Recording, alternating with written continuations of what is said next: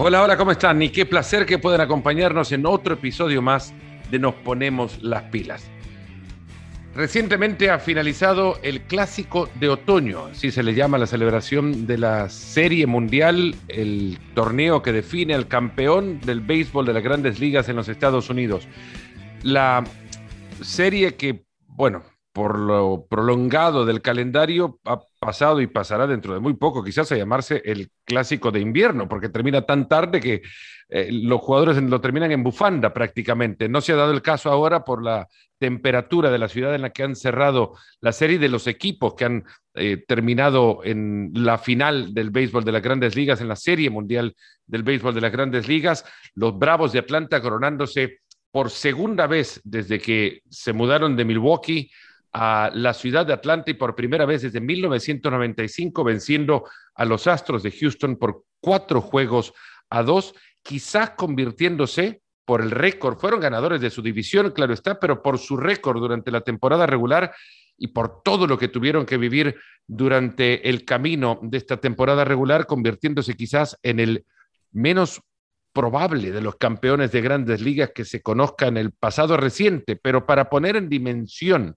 lo que ha significado el título de los Bravos de Atlanta, lo que significó cubrir una serie mundial por primera vez después de, de la suspensión de la cobertura normal, si se quiere, por la pandemia, porque no podemos decir después de la pandemia cuando esta no ha terminado, lo que ha significado el premio del jugador más valioso para Jorge Soler y lo que ha sido Soler en la temporada y lo que es el béisbol latinoamericano en el béisbol de la Gran Carpa el gigante de la cobertura del béisbol para ESPN, don Enrique Rojas. Bienvenido, nos ponemos las pilas. ¿Cómo estás? Saludos, Fernando. Un enorme placer de estar contigo compartiendo en este espacio para hablar de béisbol, no para hablar del Barcelona ni del Real Madrid. Si querés, hablamos de Barcelona y Real Madrid, porque también de eso estás informado.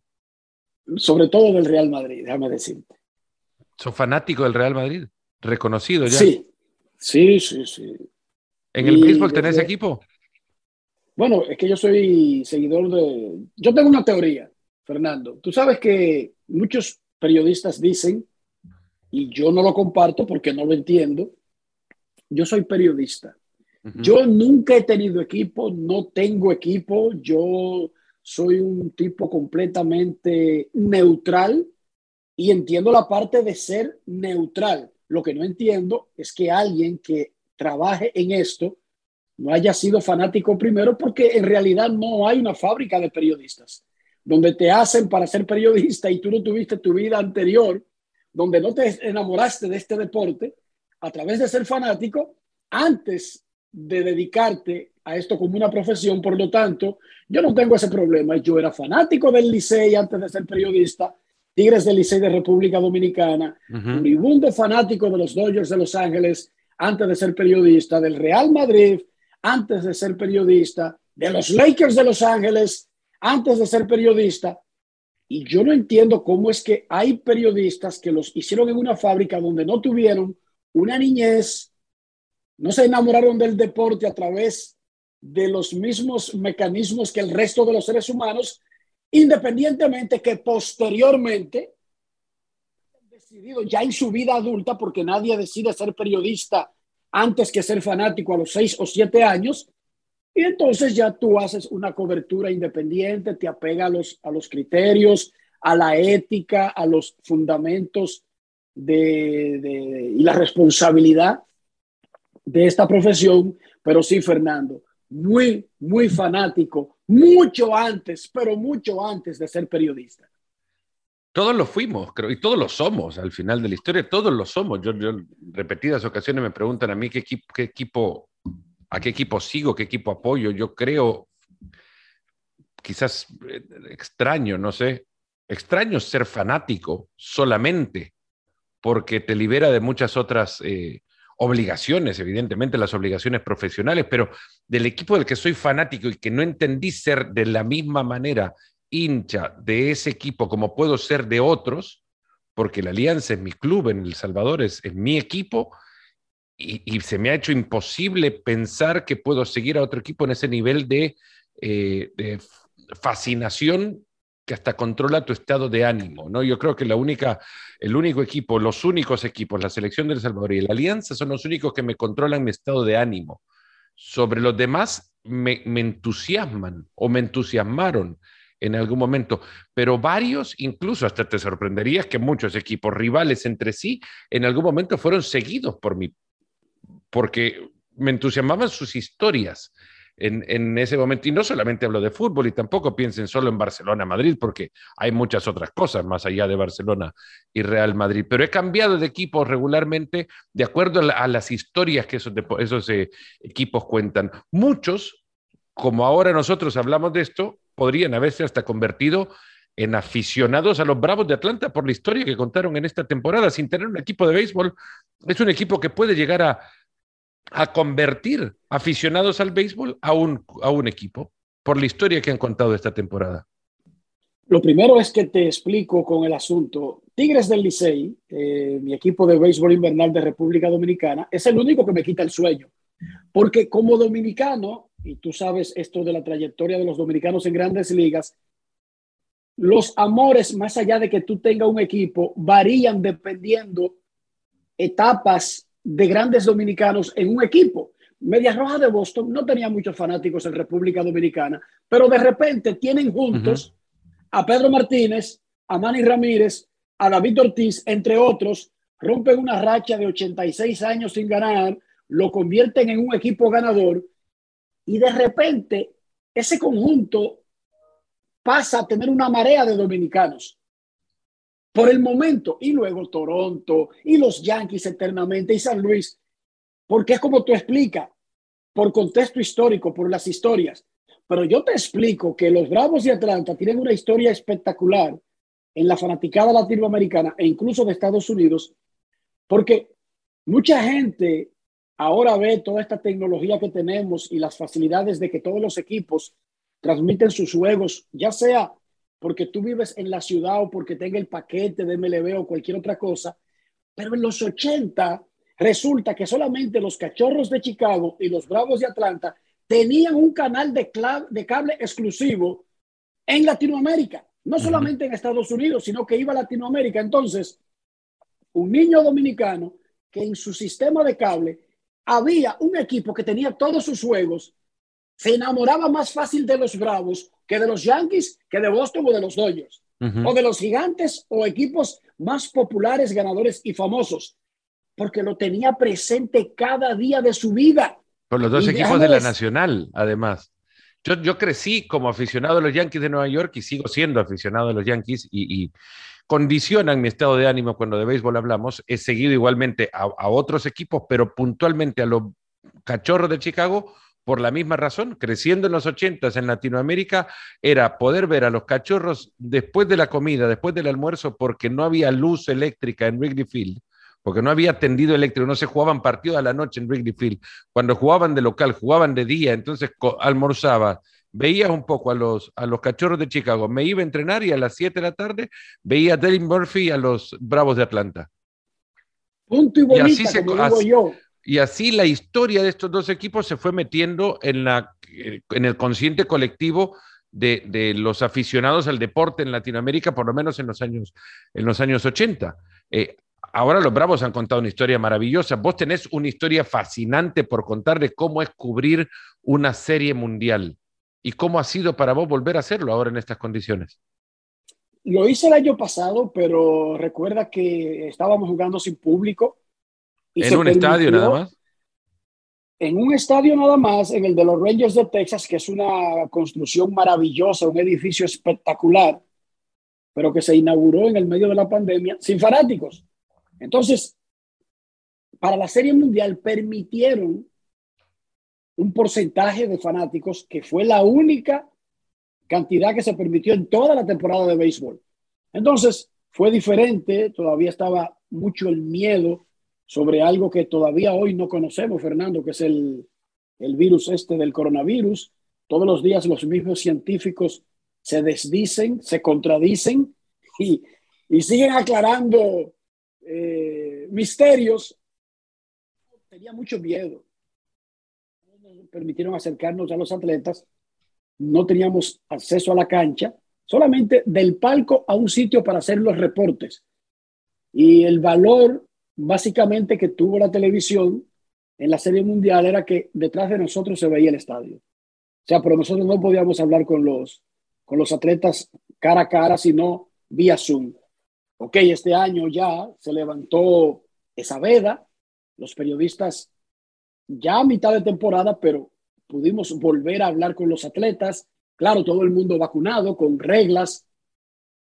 Y la Serie Mundial, por primera vez en dos años, tuvo el sabor de que tú la pudiste cubrir casi frente a frente a los protagonistas, cara a cara. Y entonces van los Bravos de Atlanta, un equipo de 88 triunfos en la temporada regular, que el 5 de agosto estaba jugando por debajo, por debajo de 500 todavía. Ojo, ese equipo entró a la segunda mitad de la temporada siendo un equipo de marca negativa.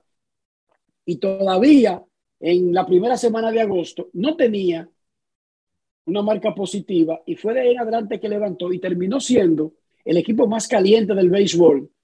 Y en este deporte, Fernando, eso importa más que los nombres que tú tengas en un roster. Eso es asombroso. O sea, no importa que tú te llames Dodgers de Los Ángeles, que gane 106 juegos, que elimine a los gigantes de San Francisco, que ganaron 107, que te hagan el favor en el proceso de eliminarte a los Reyes de Tampa Bay, que dominaron la temporada, eso no te garantiza ni siquiera llegar a la Serie Mundial. Los que llegaron fueron los Bravos, porque en este deporte, más que en cualquier otro, importa el ritmo del momento estoy repasando, eh, estoy repasando, Enrique, las últimas tres temporadas. No hablamos del anterior, que, fue en condiciones extrañas por, por el, cómo se jugó en medio de la pandemia. Hablamos de las tres anteriores a la pandemia. ¿Los Bravos no habrían entrado a, los playoffs? No, no habrían entrado. Con 88 victorias no entraban a los playoffs. Casi siempre se necesitan más de 90 victorias para poder ganar la división. Tú puedes entrar a los playoffs porque todavía quedan dos puestos comodines en cada liga como un mejor ubicado después de los ganadores divisionales y quizás ahí podría haber entrado, pero como ganador de división es poco probable entrar con solamente 88 victorias. Hay que recordarle a la gente que el calendario es de 162 y 81 es exactamente la mitad. O sea, cuando tú ganas menos de 90, tú estuviste apenas un poquito por encima de la media de tu calendario. y, se supone que esta parte de la temporada no es para los que están apenas por encima de la media, es para los que son realmente mejores. Porque hay que recordar que a diferencia de otras ligas, como por ejemplo en la NBA, aquí no clasifican más del 50% de los equipos. Solamente clasifican 10 de 30, el 33%. Por lo tanto, matemáticamente es poco probable entrar con 88 triunfos como ganador de división. Los Bravos lo hicieron, todo, todo se le dio perfecto para calificar, tener todavía el chance de ganar su división porque los Mets se cayeron, porque Filadelfia fue inconsistente, porque los Nacionales, que era el gran rival, uno que había ganado incluso la Serie Mundial del 2019, comenzó mal y aprovechó para cambiar a todos esos jugadores que iban eventualmente a convertirse en agentes libres cuando termine la temporada y es una decisión que a veces tiene que tomar para no quedarte con tanta mercancía cara sin recibir nada a cambio y la decisión no puedes tomarla cuando termine la temporada. En grandes ligas hacen ese periodo para que tú tengas que tomar esa decisión, Fernando, dos meses antes de que termine la temporada. Y eso afecta la competición, porque decides que no eres competidor, aunque esté cerca, afecta el resto del calendario porque te declara, cuando tú cambias, tú te declaras que no está compitiendo, aunque no lo digas. No necesitas palabras, lo está diciendo con tus movimientos. Entonces, eso facilitó el camino a los bravos. Pero usar la palabra fácil sería injusto para un equipo que el 10 de mayo se quiebra una pierna el candidato número uno al jugador más valioso de la Liga Nacional, Ronald Acuña. Pierden a su otro gran toletero dominicano, Marcelo Zuna, por una lesión de pulgar. Y eso se junta con una situación doméstica que no regresó más. Mike Soroka, uno de sus principales lanzadores, fuera por el resto del año. Lejos de tirar la toalla, el gerente general hizo lo que debe hacer una oficina para demostrar que más allá de lo que la gente ve en el terreno, hay mucho en el engranaje de una máquina profesional. Y el gerente se fue al mercado y comenzó a conseguir y a llenar con cantidad la calidad que había perdido, porque no hay forma de encontrar en el mercado a un sustituto de Ronald Acuña. Eso no existe. Si, así, si a ti se te Fernando Tatis Jr., tú puedes poner a otro jugador, pero no existe el sustituto de Leo Messi, el sustituto de Cristiano, el sustituto de Fernando Tatis. No, no existen. ¿Qué hizo Atlanta? Cantidad llenó el hueco dejado por la extraordinaria calidad de los lesionados, dio la talla, se metió a playoff y después que tú te metes en el béisbol, todo va a depender del ritmo. Resulta, Fernando, que si a ti te dicen, comenzando un evento, ¿qué equipo tiene ventaja? ¿El que tenga a Carlos Correa y José Altuve o al que tenga a Eddie Rosario y Jorge Soler? No, pues Soler, Soler lo cambian. Aparte, Soler venía bateando por abajo de 200 cuando, cuando lo cambian. Y 230 el otro. Los dos en equipos malos, Kansas City bateando 192, Eddie Rosario en Cleveland bateando 230. Esos no son refuerzos, son piezas que tú crees que pueden jugar algún rol. Vamos a ver qué rol posteriormente, pero algún rol en un roster grande. Pues resulta que en la Serie Mundial para Atlanta fue mejor tener a Jorge Soler y a Eddie Rosario que para Houston tener a Carlos Correa y José Altuve. Eso no se da en el fútbol, Fernando. Si tú tienes junto a Messi y a Cristiano, créeme, lo más probable es que tú ganes. Lo más probable en el béisbol salen 50-50. Porque incluso el pitcher del día, Fernando, que determina quién es favorito. Tú, oye, en el fútbol, en el baloncesto, tú tienes básicamente la misma rotación todos los días, salvo raras excepciones. Pero en el béisbol tú tienes el mismo equipo pero es diferente cuando lanza Gary Cole por los Yankees a cuando lanza Domingo Germán. Oye, ¿qué cosa es el béisbol? Tú tienes a todos los mismos tipos bateando y defendiendo, pero la diferencia del juego establece a partir de quién es el pitcher de cada día para un equipo. El béisbol es muy complicado y los Bravos de Atlanta, dentro de toda esa dinámica, bueno, tuvieron una, una tormenta perfecta, diría yo, para conseguir este campeonato, que lo van a celebrar y deberían celebrarlo ruidosamente y deberían celebrarlo por mucho tiempo, porque solamente tienen dos en más de 50 años en Atlanta.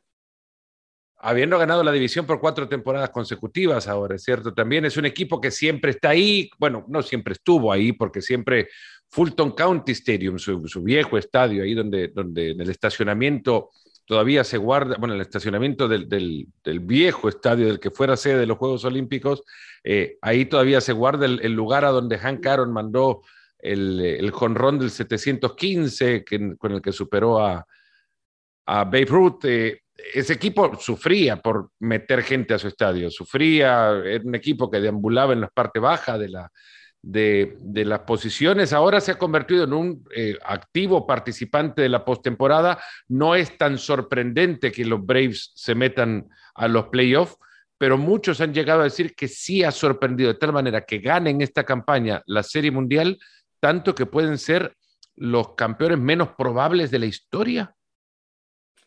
Quizás no es el caso más extremo de la historia, casi seguro no lo es, yo recuerdo San Luis en el 2006. San Luis ganó 83 juegos en la serie regular y se metió a los playoffs y terminó ganándole la serie mundial a los Tigres de Detroit. Pero no es por el planteamiento de inicio de temporada que Atlanta es un equipo sorpresa, es por haber superado los escollos, los obstáculos que sufrió a lo largo de la temporada, porque yo te mencionabas a Ronald Acuña, a Marcelo Zuna, a Mike Soroka. Ajá, Arranca la postemporada y ellos pierden a Huáscar Lo tenían anunciado para abrir un día al dominicano y se lesionó tres horas antes de abrir el juego, ya en playoff. Y llegan a la Serie Mundial y el primer lanzador de la Serie Mundial es Charlie Morton y se quiebra una pierna. ¿Cuántas veces tú has visto que en la Serie Mundial un equipo pierde a un jugador por quebrarse una pierna? La Serie Mundial ya. Y en el último juego, cuando se coronaron campeón, en la segunda jugada del partido, su pitcher abridor, Matt Free, cubrió mal la primera base y fue pisado por el corredor Michael Brantley de los Astros de Houston y parecía que le había quebrado el tobillo. Te puede buscar la repetición. Entonces, cuando tú tomas todos esos elementos, parecería como que esto estaba escrito de que ese campeonato era de Atlanta, sí o sí, sin importar lo que pasara. Es lo que parece. Y eso es lo que le da un valor como más sentimental y más espectacular, incluso para escribir una novela sobre la forma de superar obstáculos a lo largo de una temporada tan larga como la de grandes ligas. Sobre todo cuando hablas de lo, importante que son eh, esas posiciones, puntualmente la del pitcher en el béisbol, que puede dominar una temporada, tener dos pitchers por arriba de 20 partidos y ahí nomás ya estás garantizándote, o por lo menos estás compitiendo para eh, meterte en, playoff. Ahora, los Bravos no los tuvieron en la campaña, los, Bravos tuvieron que repartir, como reparten también eh, en, el, en el béisbol de postemporada, sobre todo, se ha convertido en un juego de ajedrez tal que los pitchers, no uno, sino todo el staff, termina teniendo un peso gigantesco sobre el juego en sí. El, el, béisbol cambió en la postemporada, cambia la manera de jugarlo en, el, en los playoffs. Ya no le das cinco innings a un abridor. No solamente eso. ¿Cuándo y por qué cambió eso? Lo primero es que el, humano es, el ser humano es un animal de costumbre. Y entonces los pitchers los están acostumbrando a tirar menos ahora y lo están llevando a extremos. Y los equipos tienen toda esta data, toda esta información que te da porcentajes dependiendo de las situaciones. Y ellos están exagerando porque en esta serie mundial los lanzadores abridores promediaron menos de cuatro entradas. Es un récord de todos los tiempos. Récord de la historia de la serie mundial. Sí, de menor cantidad de entradas promedio para los pitchers abridores de toda la serie mundial. Un nuevo récord. Y la Serie Mundial comenzó a jugarse en 1903, para que nadie vaya a creer que es un asunto de, de dos o tres o cuatro o cinco décadas. Estamos viendo una transformación del uso del lanzador. Yo no sé hasta qué punto en el nuevo pacto colectivo habrá algún tipo de figura que limite o controle eso, porque tú sabes que el valor de un pitcher abridor, como decimos, caballo, caballo, que es el que consume muchos innings, está directamente relacionado a la cantidad de innings que lanza. Y si los equipos comienzan a controlar la forma en que usan al tipo, independientemente que él quiera o no quiera, o que pueda o no pueda, eso podría entrar en la narrativa de la discusión de los contratos grandes. Es un asunto económico también, Fernando. Entonces, yo no sé hasta qué punto en el nuevo pacto colectivo que va a sustituir el actual, que termina el primero de diciembre, hay algún tipo de figura, porque claramente la Asociación de Peloteros está viendo ese tipo de comportamiento de la gerencia con el uso de los pitchers.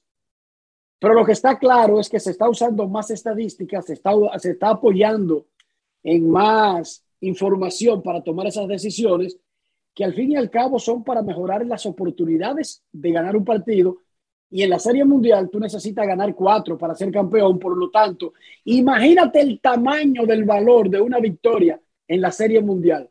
Por eso yo creo que van al, al extremo de, de, las estadísticas y más que ineficiencia o incapacidad de los pitchers, yo creo que no son ellos los que han cambiado, sino que ha cambiado el uso que le da la gerencia, el uso que le da el manager, que ya el dirigente, el que está en el campo, ese técnico, que Muriño, que Capelo, aquí no existe en el béisbol ya.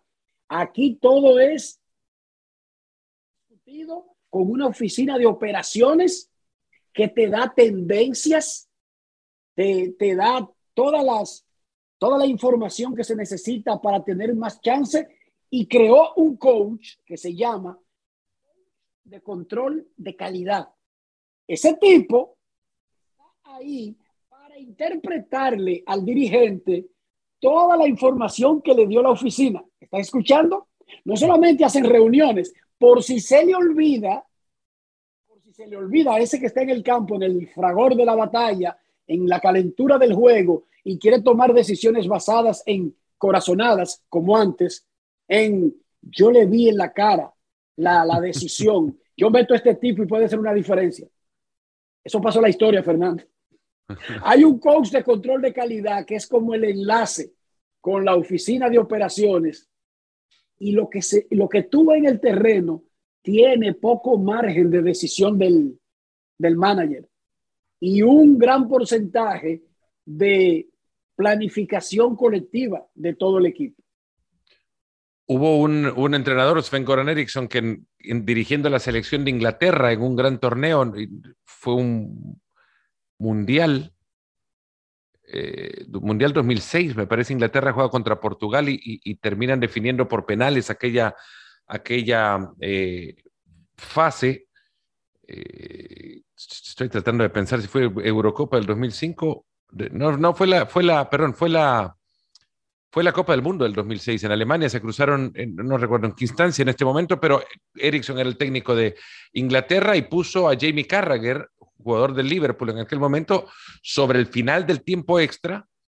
Típico cambio que haces únicamente para que el jugador entre a patear penales, ¿no? Y Jamie Carragher falló su penal y al final del partido le preguntó Carragher al técnico, ¿por qué me pusiste? Le dijo, yo te había visto patear bien en Estambul.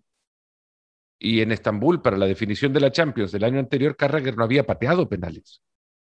O sea, el técnico lo vio eso a su, a su, esto lo cuenta Carragher en su autobiografía, lo dejó a su memoria, a su recuerdo. Ahora es tan importante todo esto y tanto en juego, no solamente la gloria deportiva, los millones que se juegan, que los cambios ahora tienen que estar, las decisiones tienen que estar soportadas por una base analítica para la cual en el béisbol existió desde mucho tiempo atrás, porque es un deporte de números. En el básquet ha sido, se puede cubrir el básquet solamente viendo los números de un partido sin ver el partido en sí.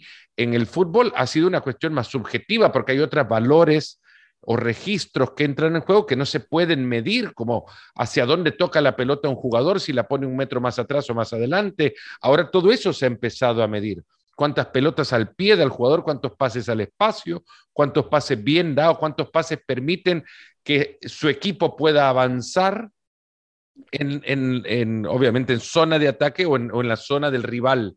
Todo eso ya está medido. El fútbol está entrando en esa función analítica del juego. Ahora, el béisbol lo está llevando a un extremo tal que los Dodgers, y me corregirán, no sé si fue eh, partido cuatro o cinco, que sacan a Julio Urias, un abridor, para meter a un relevista a abrir el partido, todo en función de una decisión apoyada en la analítica. Claro, se jugó mucho al juego del gato y el ratón también para poner a pensar al otro equipo, porque recuerdas que en el béisbol es muy importante si el que batea es zurdo y se enfrenta a un pitcher zurdo o a un o es bateador derecho, entonces, como una forma de tú quemarle medio equipo al rival es poniendo un pitcher que vaya a estar poco tiempo de una mano específica. Digamos, tú pones un derecho para que ellos pongan a sus zurdos principales en la alineación y después le trae a Julio Urias, que tiene una ventaja por ser zurdo, ¿entendiste?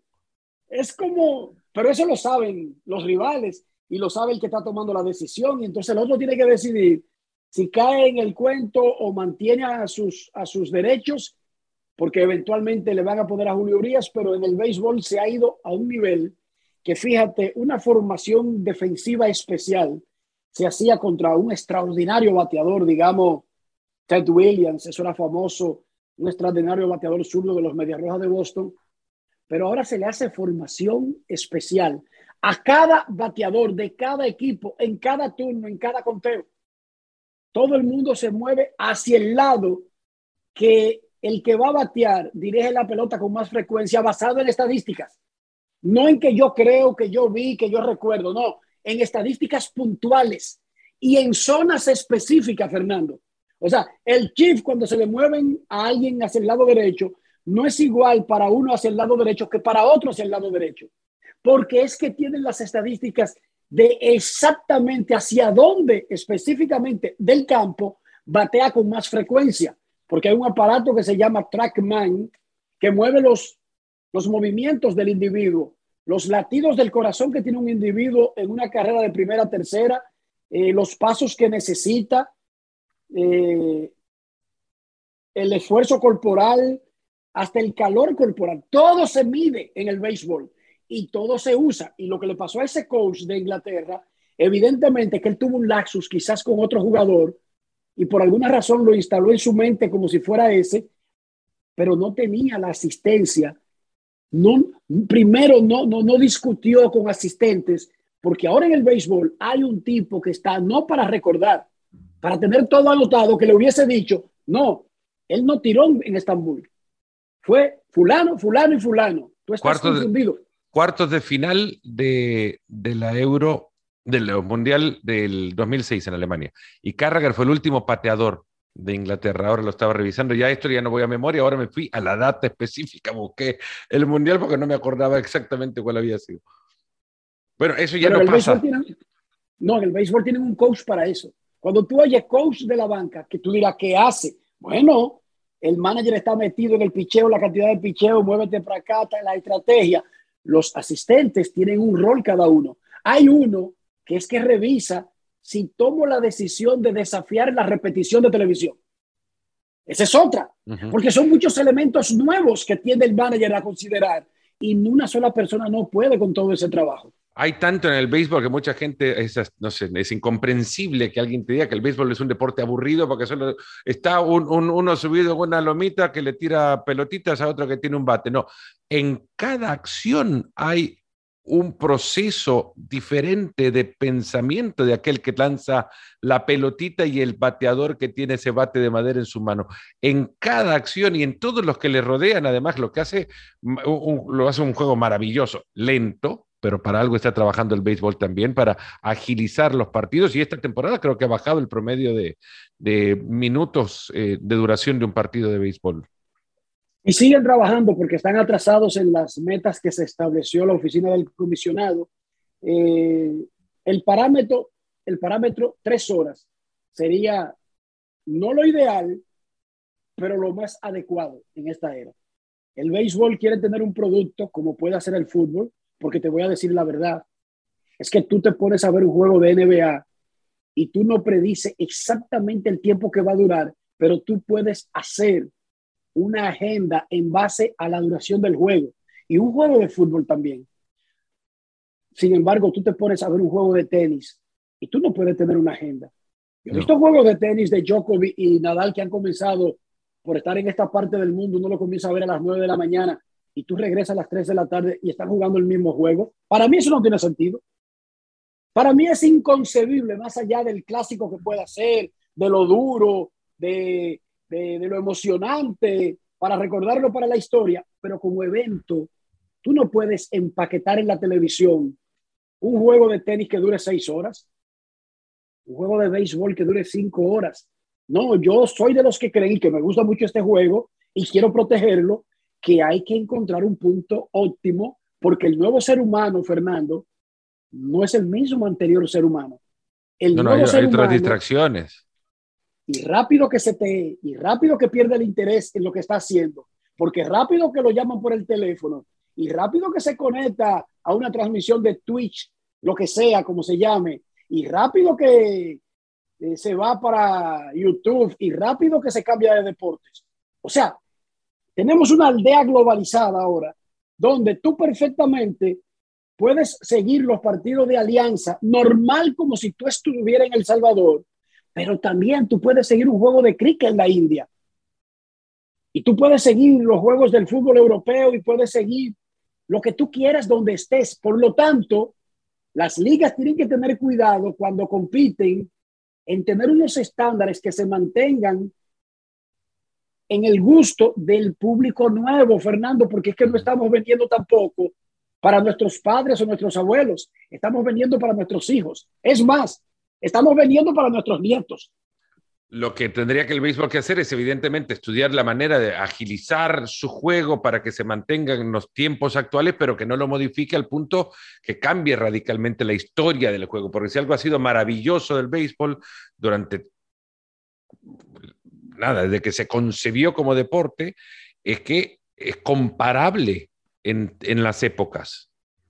Se pueden, porque está basado en números y se puede comparar la calidad de un jugador con otro porque se conoce su promedio de bateo. Es cierto que han cambiado físicamente los pitchers, que han cambiado físicamente los bateadores también, pero es, fácilmente comparable. La contextualización de la comparación es menor que en, otras, que en otros deportes. ¿no? Ahora, es. hablamos de nuevo, porque quiero entrar todavía a un tema eh, que te va a tocar directamente la fibra nacional, pero quiero hablar de Jorge Soler, eh, y, su impacto en esta serie mundial, el impacto en el último partido de la serie mundial, su historia y lo que ha significado que un cubano, por segunda vez eh, en la historia, si no ando mal, desde el Iván Hernández, haya ganado el, jugador, el premio al jugador más valioso en una serie mundial, sobre todo por la historia que Soler tiene por contar. Exacto, es un muchachito que recibió un tremendo bono en República Dominicana, como la mayoría de cubanos, se van a República Dominicana y ahí buscan eh, la firma del profesionalismo y lo firmaron los cachorros de Chicago. Y los cachorros eventualmente lo cambiaron y termina en Kansas City donde pone un récord de jonrones de 48 en el 2019, pero le fue muy mal el año pasado y le iba muy mal este año. Él es un jugador todavía muy joven, tiene un poder extraordinario. Ese último jonrón el decisivo para ganar la Serie Mundial en Houston, es uno de los honrones más largos en la historia del Minute Park. cruzó la pelota por encima de los rieles del tren este que tienen en el left field para celebrar hazañas de los Astros. Pegó tres honrones en la Serie Mundial, seis honrones en la postemporada tiene en su carrera.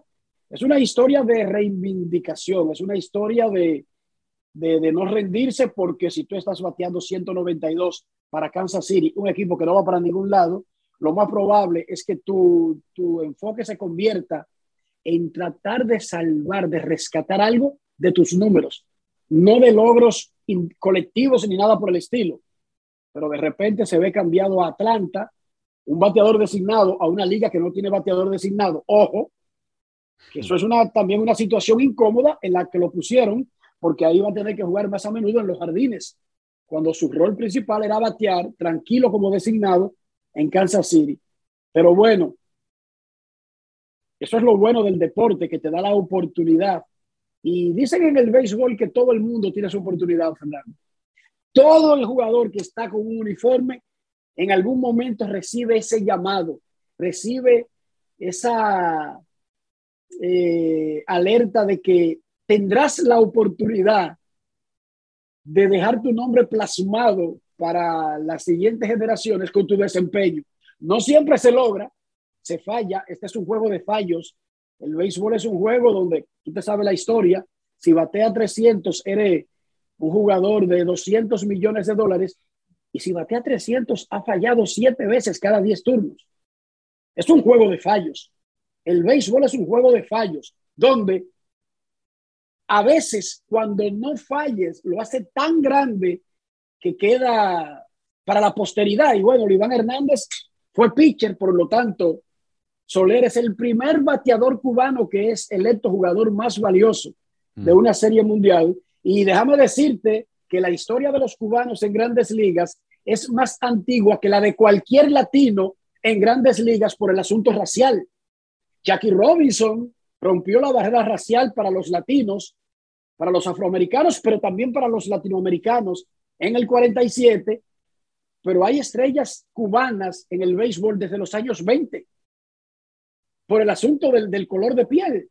Muchos cubanos que pasaban por eh, jugadores blancos brillaron en grandes ligas por mucho tiempo antes de que se rompiera la barrera racial. Por lo tanto, es extraño es llamativo que Soler sea apenas el primer bateador cubano que gana el jugador más valioso de la Serie Mundial, claro, es algo también muy circunstancial, pero tú puedes estar seguro que la familia Soler va a recordar esto por mucho tiempo y que eso tendrá un impacto en el nuevo contrato de Soler, quien hmm. es uno de los 14 jugadores de Atlanta elegibles para ser agente libre ya. ¿Y se va a desmantelar tanto Atlanta? Sí, especialmente con todos esos que llegaron, porque recuerda que lo Aran Duval, Jorge Soler, Eddie Rosario, Jack Pederson, son jugadores reemplazos para estrellas de Atlanta que están lesionadas y que van a regresar a sus puestos originales. O sea que aunque Atlanta quisiera, no los puede retener a todos, porque son reemplazos. O sea, cuando venga Ronald Acuña saludable el año que viene, tú no vas a necesitar a Joe Peterson.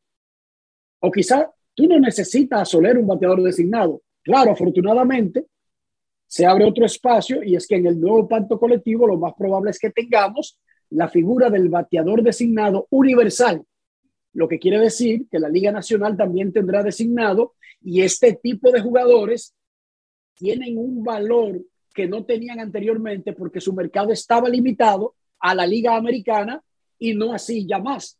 Habrán 30 puestos para designados, no solamente 15. Enrique, vamos a ir cerrando, pero no quiero dejar de hacerlo sin, sin entender y que nos expliques desde tu perspectiva, obviamente con muchísimo mayor conocimiento, cómo es posible que un país caribeño tenga en la historia de las grandes ligas, y ya me vas a corregir si mi, data está mal, la he revisado igual en el Baseball Almanac, con lo que esperaría que, que no esté eh, equivocado a la hora de, digo, mi fuente para que la fuente luego se corrija si no es, si no es de, de esta forma, pero es el, si fuese un estado de los Estados Unidos, que son 50 estados en, los continentales en Estados Unidos, si fuese estado la República Dominicana fuese el séptimo estado con más jugadores en la historia de las grandes ligas. Eh, han pasado desde 1956 824 jugadores dominicanos en las grandes ligas. ¿El número es correcto, Enrique?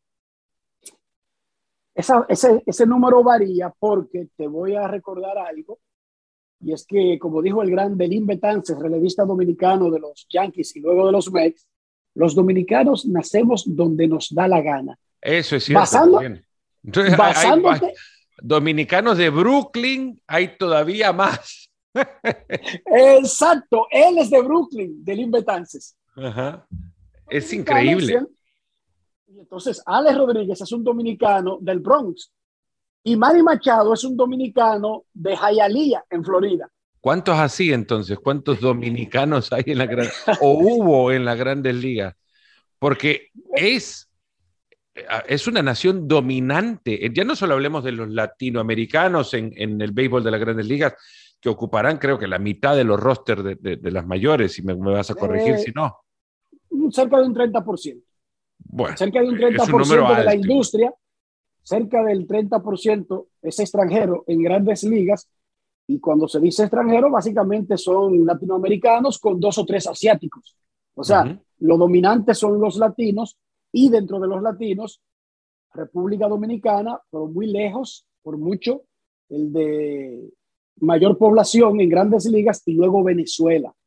Venezuela y República Dominicana tienen los números, el 80% de los latinos. ¿Por qué? ¿Por qué República Dominicana se convirtió en, esta eh, nación cuna del béisbol? Es un asunto cultural, pero también económico. República Dominicana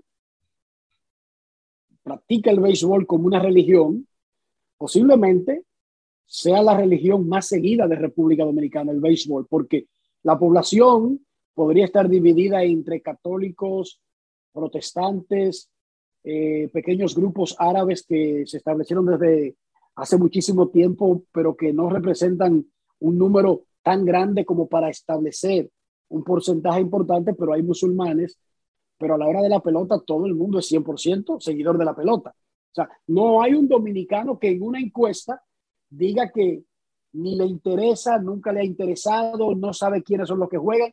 Eso no existe. Entonces, es cultural, pero también es económico. cuando tú ves que ese pequeño país de 48 mil kilómetros cuadrados, porque ojo, la isla La Hispaniola tiene 63 mil kilómetros, pero está dividida entre dos países. Haití tiene una porción, República Dominicana tiene la otra. Y, fíjate que si es cultural, del otro lado en Haití es el soccer. a, tal, a tal punto que Haití ha participado incluso en el Mundial de Fútbol. Pero baja la influencia francesa, ¿no? De quién, quién les coloniza en Haití, obviamente, y su influencia francesa. Ahora la, la, influencia estadounidense en República Dominicana también fue fuerte y a partir quizás de la, de la mayor influencia estadounidense también surge la mayor o, surge sí la primera gran oleada de, de, dominicanos en el béisbol de las grandes ligas. Sí, porque del otro lado fueron los españoles e igual no lograron meter el fútbol, ¿entiendes? Por eso yo descarto lo que...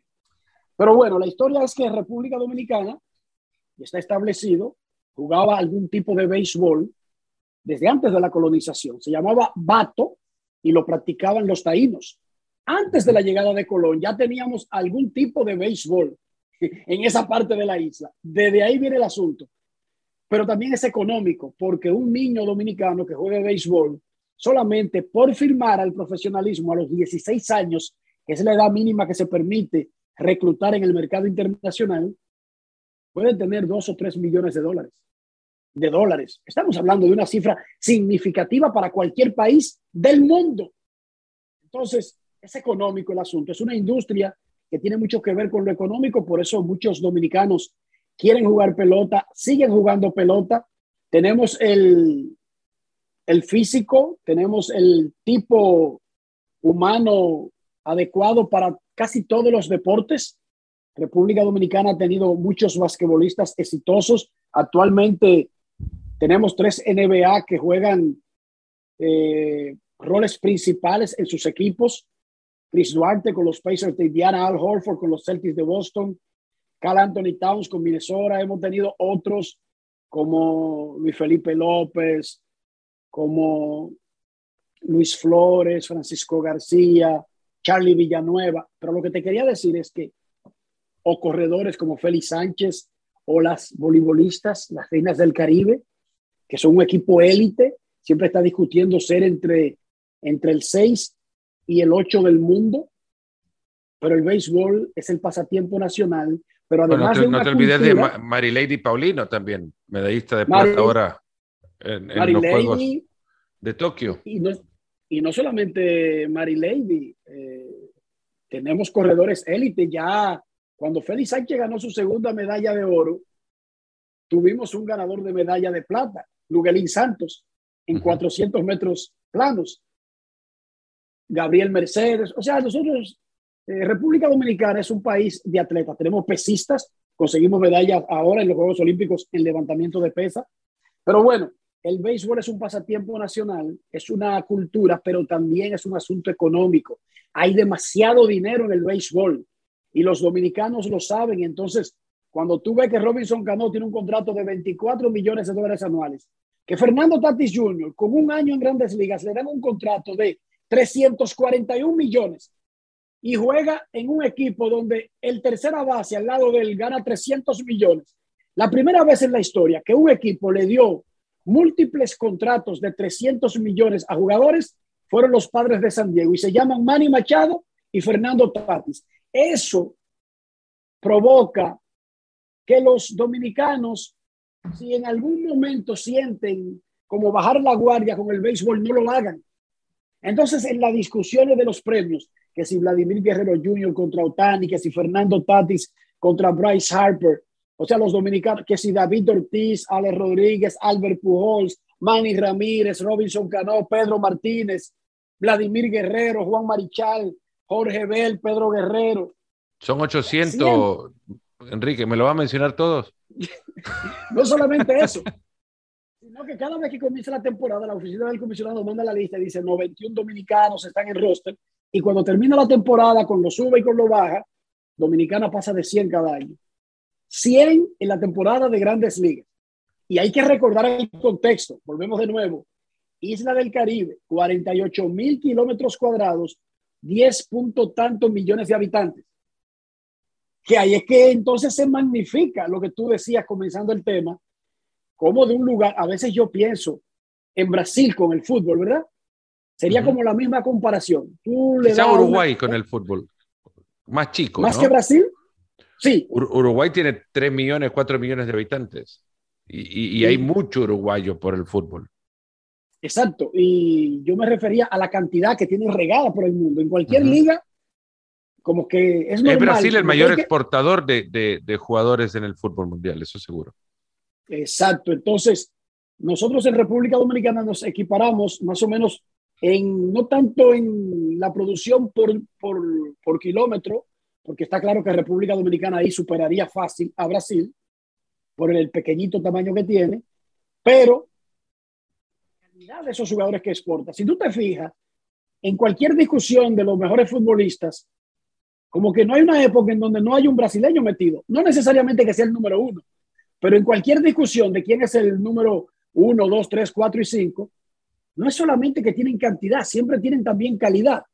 Y República Dominicana se ha acostumbrado a eso, pero yo creo que más que cultural, también es un asunto económico. El béisbol se ha convertido en una de las de los medios para que alguien que no nazca con sus problemas resueltos pueda alcanzar un puesto en la sociedad y pueda ser destacado y eventualmente pueda ser rico, esa es la palabra que quería decir de último, a través de algo de que él puede hacer sin, sin tener que estudiar 20 años, 20 posgrados, someter experimentos, eh, ensayar, o sea, que es más rápido. Un niño de 16 años, cada, cada, era cada verano, pero con la pandemia cambiaron la fecha, ahora es en enero, era en julio, cada julio 2, 200, 400, 500 familias dominicanas celebran la firma de muchachitos dominicanos nuevos para el béisbol y decenas de ellos firman por millones de dólares. Incluso algunos por 5 millones, 4 millones, 3 millones, como bono de firma, no el salario por jugar pelota. O sea que estamos hablando que es una industria muy lucrativa. Pero además, Fernando, el niño firma para jugar en grandes ligas, pero si falla, vete a la Liga de México de verano, llena de dominicanos, te va a Italia, lleno de dominicanos, te va a cualquier liga de béisbol que hagan en el mundo, que usen refuerzos internacionales, Japón, Corea del Sur, Taiwán, y te va a encontrar muchísimos dominicanos, porque es un producto que se exporta no solamente para una liga en el mundo, como mucha gente cree, ¿Te ha pasado, Enrique, que, que llegue un chico de estos, se firme y te toque entrevistarlo por primera vez y diga, siempre soñé con que Enrique Rojas me pusiera un micrófono para hablar con él? Ahí está. Me pasa con, grandes ligas. En eso te has convertido, Enrique, ha sido un placer, de verdad. te has convertido en el sueño, no solo que no quiere agarrar un bate y pegarle una pelota en, un campo de grandes ligas, quiere que lo llegue a entrevistar Enrique Rojas, el gigante de la cobertura del béisbol, en, no solo en ESPN, ya creo que para Latinoamérica también en eso te has convertido. Y te agradezco un montón el tiempo que me has dado después de la larga eh, cobertura que significa el tener que salir de casa para todos los playoffs de, de, las grandes ligas, eh, sino lo cansado que significa también largos días de jornadas de trabajo y que nos hayas dedicado este tiempito apenas un par de días después de haber terminado la Serie Mundial, para contarnos ¿Por qué los Bravos de Atlanta? ¿Por qué Jorge Soler? ¿Por qué los dominicanos en el béisbol? Para entender un poco más de este fascinante deporte. Eternamente agradecido, Enrique. Gracias. Gracias a ti, Fernando. Siempre dispuesto.